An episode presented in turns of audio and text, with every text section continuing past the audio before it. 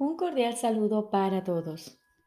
Hoy continuamos leyendo el texto del libro Un curso de milagros. Capítulo 24. El deseo de ser especial. Introducción. Jesús nos dice, no olvides que la motivación de este curso es alcanzar y conservar el estado de paz en ese estado, la mente se acalla y se alcanza la condición en la que se recuerda a Dios. No es necesario que le digas lo que Él debe hacer. Él no fallará. Allí donde puede entrar, Él ya ha entrado. ¿Cómo no iba a poder entrar allí donde es su voluntad estar? Alcanzarás la paz porque esa es su voluntad. ¿Crees que una sombra puede frenar la voluntad que mantiene al universo a salvo? Dios no tiene que contemporizar con las ilusiones para ser lo que es, ni su Hijo tampoco. Ellos simplemente son. ¿Y qué ilusión que en su vagar parezca flotar e interponerse entre ellos, tiene el poder de invalidar los designios de su voluntad conjunta? Aprender este curso requiere que estés dispuesto a cuestionar cada uno de los valores que abrigas. Ni uno solo debe quedar oculto y encubierto, pues ello pondría en peligro tu aprendizaje. Ninguna creencia es neutra. Cada una de ellas tiene el poder de dictar cada decisión que tomas, pues una decisión es una conclusión basada en todo lo que crees.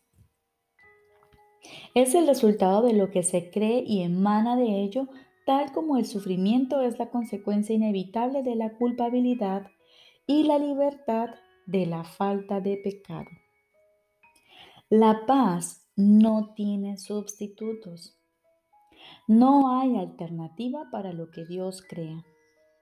La verdad surge de lo que Él sabe. Y así como toda la creación surgió en su mente por razón de lo que Él sabe, del mismo modo tus decisiones proceden de tus creencias.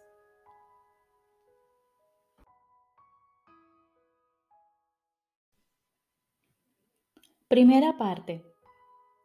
El deseo de ser especial. El sustituto del amor.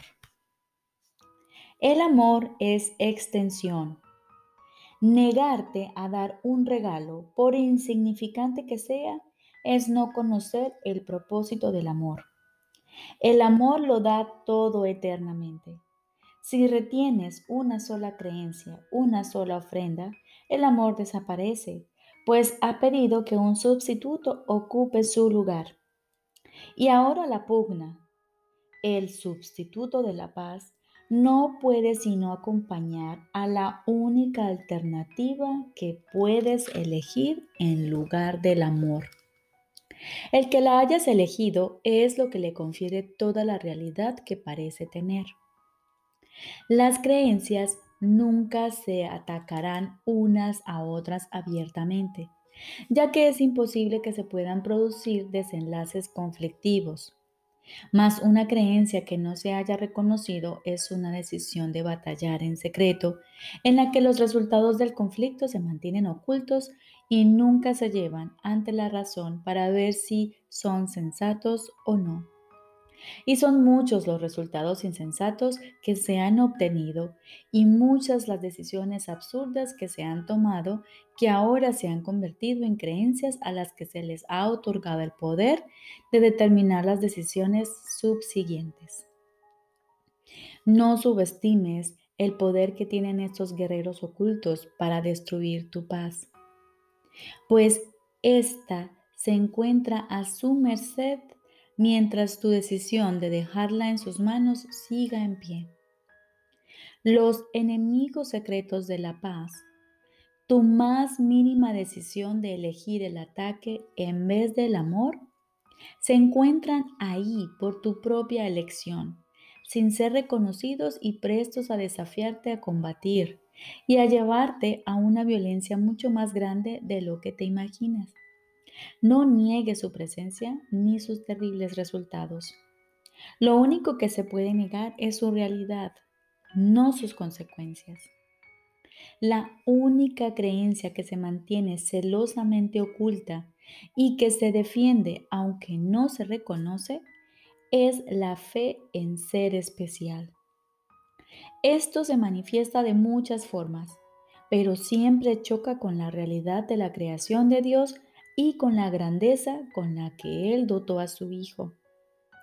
¿Qué otra cosa podría justificar el ataque? ¿Quién podría odiar a alguien cuyo ser es el suyo propio y a quien conoce?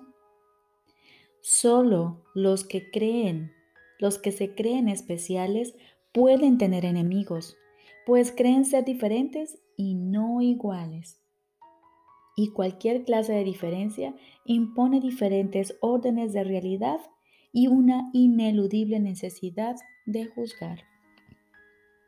Lo que Dios creó no puede ser atacado, pues no hay nada en el universo que sea diferente de ello. Lo que es diferente, sin embargo, exige juicios, y estos tienen que proceder de alguien que es mejor entre comillas, alguien capaz de ser como aquel a quien condena, alguien entre comillas superior a él y en comparación inocente. Y así el deseo de ser especial se convierte simultáneamente en un medio y en un fin. Pues ser especial no solo separa, sino que también sirve como base desde la que el ataque contra lo que contra los que parecen ser inferiores es natural y justo. Los que se creen especiales se sienten débiles y frágiles debido a las diferencias, pues lo que los hace especiales es su enemigo. Sin embargo, ellos lo protegen y lo llaman amigo. Luchan por él contra todo el universo, pues no hay nada en el mundo que sea más valioso para ellos. El deseo de ser especial es el gran dictador de las decisiones erróneas. He aquí la gran ilusión de lo que tú eres y de lo que tu hermano es. Y he aquí también lo que hace que se ame al cuerpo y se le considere algo que vale la pena conservar. Ser especial es una postura que requiere defensa. Las ilusiones la pueden atacar y es indudable que lo hacen. Pues aquello en lo que tu hermano se tiene que convertir para que tú puedas seguir siendo especial es una ilusión. Hay que atacar a aquel que es peor que tú, de forma que tu especialismo pueda perpetuarse a costa de su derrota. Pues ser especial supone un triunfo y es esa victoria que constituye la derrota y humillación de tu hermano. ¿Cómo puede vivir tu hermano con el fardo de todos tus pecados sobre él? ¿Y quién, sino tú, es su conquistador? ¿Podrías odiar a tu hermano si fueses igual que él? ¿Podrías atacarlo si te dieses cuenta de que caminas con él hacia una misma meta? ¿No harías todo lo posible por ayudarlo a alcanzarla si percibieses que su triunfo es el tuyo propio? Tu deseo de ser especial te convierte en su enemigo, pero en un propósito compartido eres su amigo. Ser especial jamás se puede compartir, pues depende de metas que solo tú puedes alcanzar, y él jamás debe alcanzarlas pues de otro modo tu meta se vería en peligro. ¿Qué significado puede tener el amor allí donde el objetivo es triunfar? ¿Y qué decisión puede tomarse en favor de ese objetivo que no acabe perjudicándote? Tu hermano es tu amigo porque su padre lo creó semejante a ti. No hay diferencia alguna entre vosotros. Se te ha dado tu hermano para que el amor se pueda extender, no para que se lo niegues. Lo que no das, lo pierdes. Dios se dio a sí mismo a vosotros dos. Y a recordar esto es lo único, es el único propósito que compartís ahora. Por lo tanto, es el único propósito que tenéis. Podrías atacaros el uno al otro si, si, decidieseis no permitir que el deseo de ser especial se interpusiese entre vosotros. Observa imparcialmente qué es lo que hace que no aceptes a tu hermano del todo o qué es lo que te lleva a pensar que quizá os convendría más estar separados. ¿No es siempre acaso tu creencia de que tu sensación de ser especial se ve menoscabada por vuestra relación? Y no es este el enemigo, entre comillas, que hace que cada uno de vosotros sea una ilusión para el otro?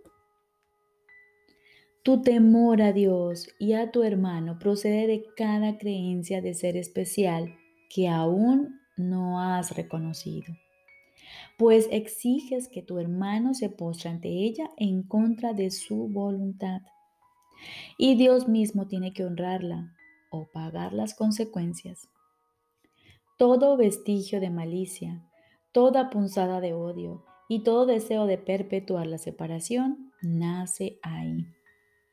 Pues en este punto el propósito que compartes con tu hermano queda velado de vuestras conciencias te resistes a aceptar este curso porque te enseña que tú y tu hermano sois iguales.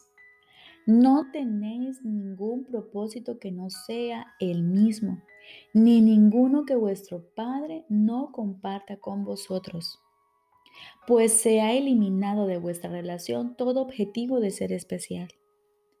¿Destruirías ahora el objetivo de santidad que el cielo le confirió a esta relación? ¿Qué perspectiva puede tener el que se cree especial que no cambia con cada aparente golpe, con cada afrenta o con cada juicio que se imagina ha sido emitido contra él? Los que se creen especiales se ven obligados a defender las ilusiones contra la verdad, pues ¿qué otra cosa es el deseo de ser especial sino un ataque contra la voluntad de Dios? No amas a tu hermano mientras sea eso lo que defiendes en contra suya. Esto es lo que él ataca y lo que tú proteges. He aquí el motivo de la batalla que libras contra él. Aquí él no puede sino ser tu enemigo, no tu amigo. Jamás podrá haber paz entre los que son diferentes. Mas Él es tu amigo precisamente porque sois lo mismo.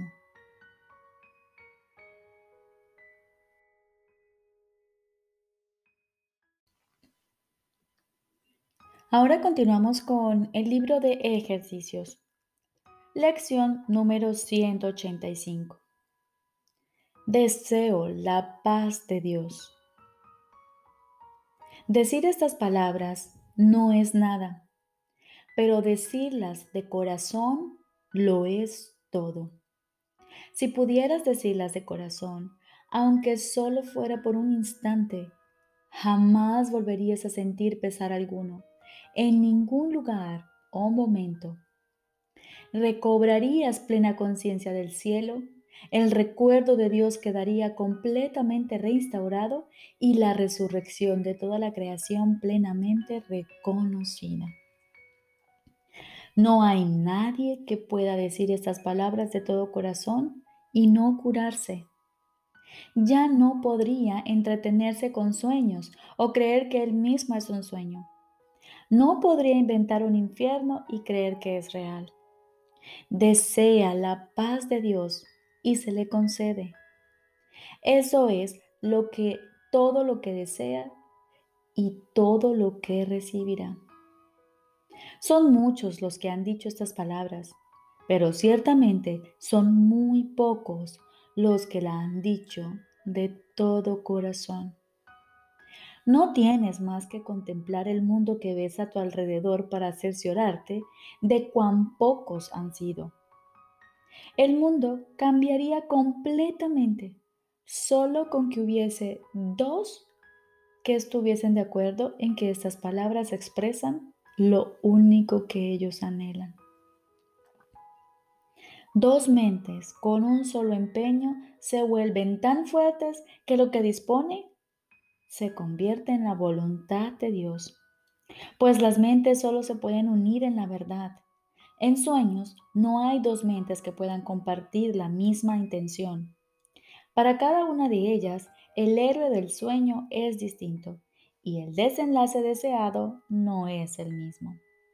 El perdedor y el ganador simplemente alternan de acuerdo con patrones cambiantes según la proporción entre ganancia y pérdida y entre pérdida y ganancia, adquiere un matiz diferente o adopta otra forma.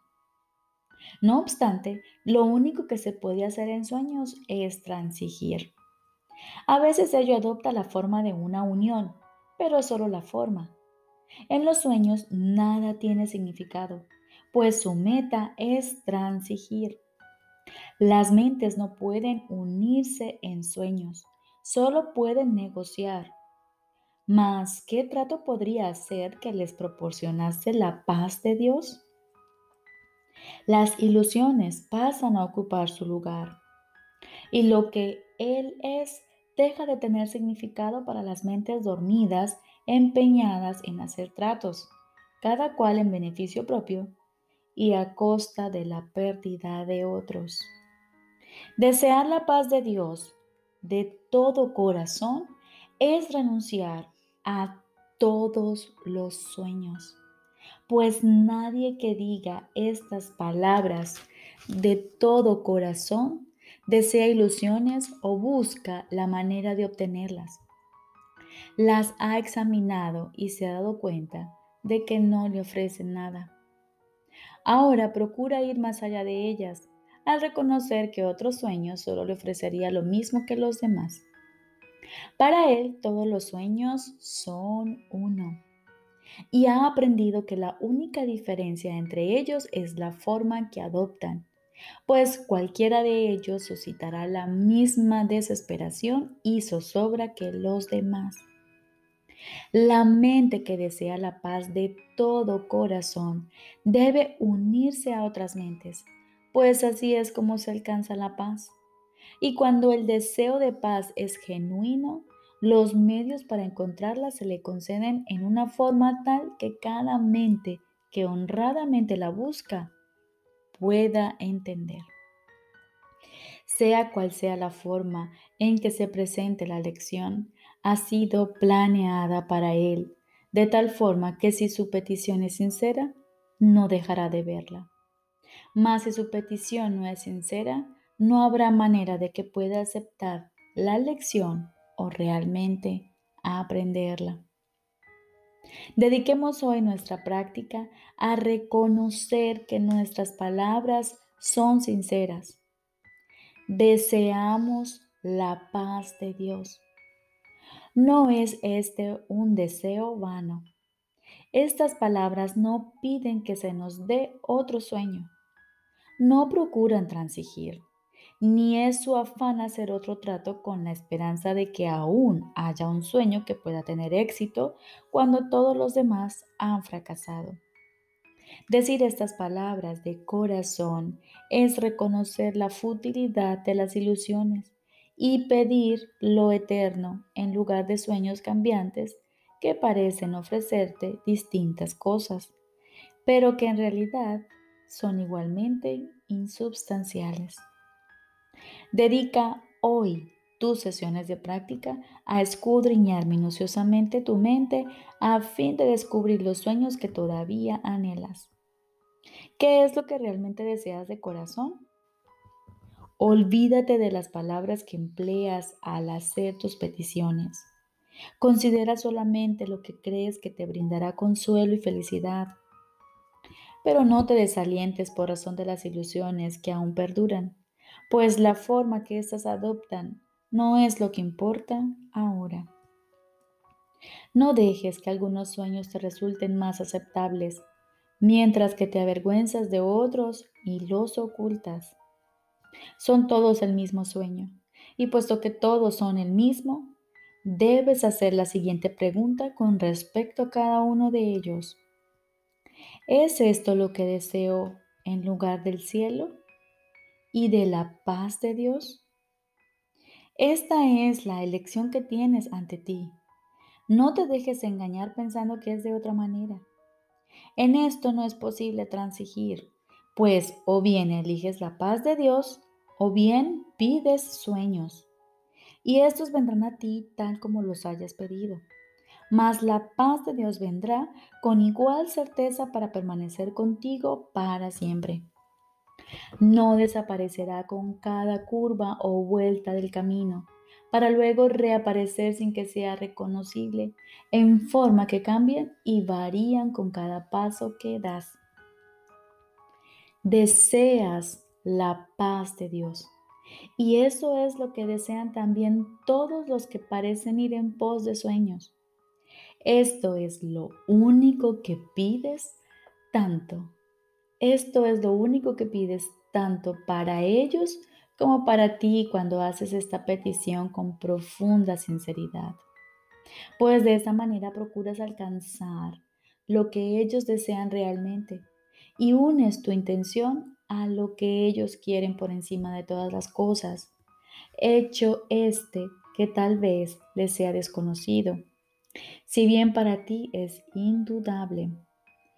Ha habido ocasiones en las que has sido débil y en las que has estado indeciso acerca de tu propósito, inseguro con respecto a lo que quieres, a dónde ir a buscarlo o a dónde acudir en busca de ayuda. Mas la ayuda ya se te ha dado. ¿No la aprovecharías ahora compartiéndola? Nadie que realmente busque la paz de Dios puede dejar de hallarla, pues lo único que pide es dejar de engañarse a sí mismo al negarse lo que la voluntad de Dios dispone. Quien pida lo que ya es suyo podría quedar insatisfecho. Quien pida una respuesta que Él puede dar, puesto que dispone de ella, puede decir que no se le ha contestado. La paz de Dios es tuya. La paz fue creada para ti. Tu creador te la dio y la estableció como su propio regalo eterno. ¿Cómo ibas a poder fracasar cuando tan solo estás pidiendo lo que Él dispone para ti? ¿Y cómo podría ser que lo que pides fuese solamente para ti? No hay ningún don de Dios que no sea para todos. Este es el atributo que distingue a los dones de Dios de todos los sueños que jamás parecieron ocupar el lugar de la verdad. Cuando un don de Dios ha sido pedido y aceptado por cualquiera, nadie pierde, sino que todos salen ganando. Dios da solo con el propósito de unir. Para Él, quitar no tiene sentido. Y cuando tampoco lo tenga para ti, sabrás a ciencia cierta que compartes una sola voluntad con Él, así como Él contigo. Y también sabrás que compartes una sola voluntad con todos tus hermanos cuya intención es la tuya. Es esa única intención lo que buscamos hoy al unir nuestros deseos a la necesidad de cada corazón, al llamamiento de cada mente a la esperanza que se encuentra más allá de toda desesperación, al amor que el ataque quisiera ocultar y a la hermandad que el odio ha intentado quebrantar, pero que aún sigue siendo tal como Dios la creó. Con semejante ayuda a nuestro lado, ¿cómo íbamos a poder fracasar hoy cuando pedimos que se nos conceda la paz de Dios? Recordemos, lección número 185. Deseo la paz de Dios.